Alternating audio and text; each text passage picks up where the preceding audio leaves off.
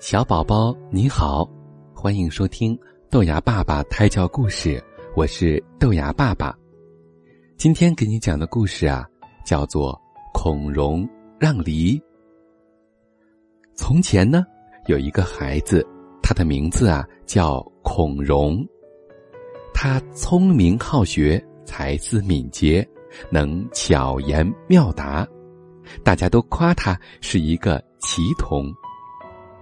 在四岁的时候啊，他就能背很多的诗赋了，并且十分的懂礼貌，大家呢因此也都非常的喜欢孔融。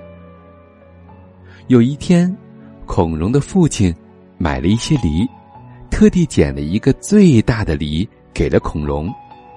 孔融呢，却摇摇头，捡了另外一个最小的梨，说：“我年纪最小。”应该吃小的梨，那个大的梨呢，就留给我的哥哥吧。父亲听后啊，十分的惊喜。孔融让梨的故事很快就在他的家乡传遍了，并且呢，流传了下来，成为了很多父母教育子女的典范。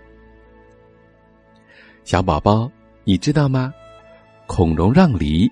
是咱们中华民族上百年来流传的一个真实的故事，人们呢很愿意争相传颂它，是因为谦让是一种美德。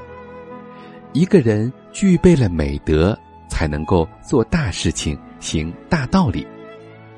如果你是小恐龙，你要怎么分离呢？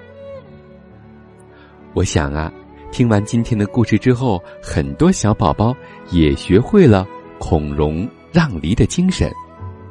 对，在中华民族的传统美德中啊，其实不单有孔融让梨的谦让精神，还有很多美德，比如说勤俭、孝顺，或者是有礼貌。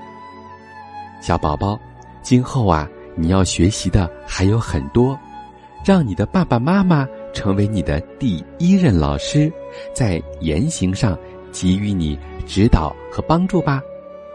那么，听我故事的爸爸妈妈，从今天开始也要特别的注意自己的言行，给宝宝呢做一个好榜样。